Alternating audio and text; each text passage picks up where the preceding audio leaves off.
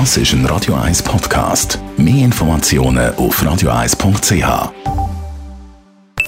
Die Morgenkolumne auf Radio 1 präsentiert vom Grand Casino Baden. Grand Casino Baden. Baden im. Guten Morgen miteinander. Mein Thema der Woche ist ein Gerücht, das in Bern schon ein ganzes Weile umgeht. Es geht um die sogenannten Corona-Leaks. Vor ein paar Monaten sind Mails bekannt worden, die zeigen, dass der damalige Kommunikationschef vom Bundesrat Alain Berset während der Pandemie offenbar Kontakt mit dem Verleger vom Blick hat. Man hat sich über Corona-Massnahmen austauscht und miteinander diskutiert, welche Massnahmen jetzt noch nötig sind und welche nicht. Kurz bevor die Mail öffentlich geworden sind, hat der Kommunikationschef gekündigt. In Bern sagt man, er hätte müssen künden. Sein Chef, der Bundesrat Alain Berset, aber hat gesagt, er habe nichts von all dem gewusst und das hat er dem Bundesrat auch hoch und heilig versichert.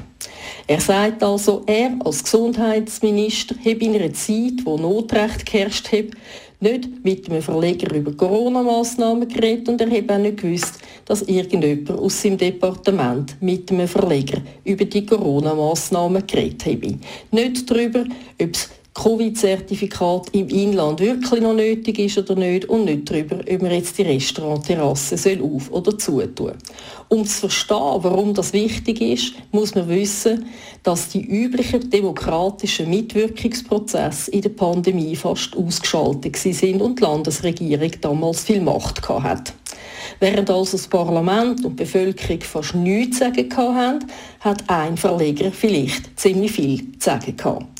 Die unbeantwortete Frage lautet also, kann es sein, dass der Alain Berset nicht gewusst hat, was seine rechte Hand macht? Und wenn er es wirklich nicht gewusst hat, wieso sind ihm dann all die Blickartikel nicht aufgefallen, wo die neuesten Massnahmen immer schon kennt haben, bevor sie im Gesamtbundesrat beschlossen worden sind?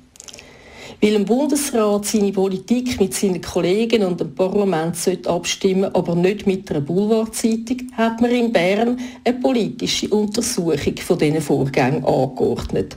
Die Kommission, die die Vorgänge untersuchen soll, wird noch vor den Wahlen ihre Resultate präsentieren. Und jetzt zum Gerücht. In Bern sagt man nämlich, die Resultate sind brisant. Es wird gemunkelt, der Bundesrat Alain Berset habe sehr wohl gewusst, was sein Kommunikationschef da macht. Und wie schlimm ist das jetzt? Es ist, wie gesagt, nicht schön, wenn zwei mächtige Männer in einer Zeit, wo Notrecht herrscht, meinen, sie allein können bestimmen, was das Beste fürs Volk ist.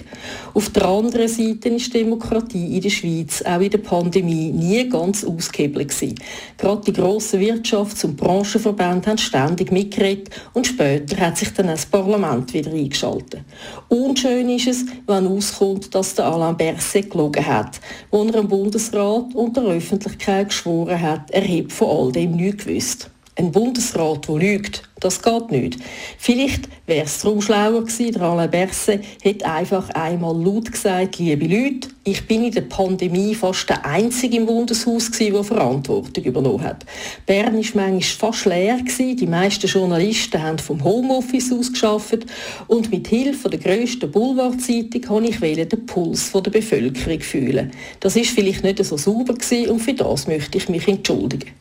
Doch das hat der Alain Berset nicht gemacht und darum geht es jetzt eigentlich nur noch darum, ob die Untersuchungskommission beweisen kann, dass der Alain Berset nicht die Wahrheit gesagt hat. Kommt raus, dass der Gesundheitsminister gelogen hat, hat er eine harte Zeit bis Ende Jahr. Mehr passiert aber nicht. Der Alain Berset hat ja schon bekannt gegeben, dass er nicht nochmal als Bundesrat wird gewählt werden Wieso dass er geht, weiß niemand so genau. Mit den Corona-Leaks habe es jedenfalls nichts zu tun, hat er gesagt, als er seinen Rücktritt bekannt gegeben hat.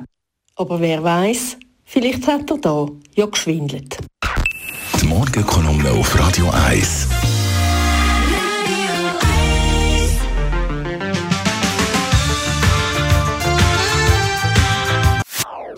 Das ist ein Radio 1 Podcast. Mehr Informationen auf radio1.ch.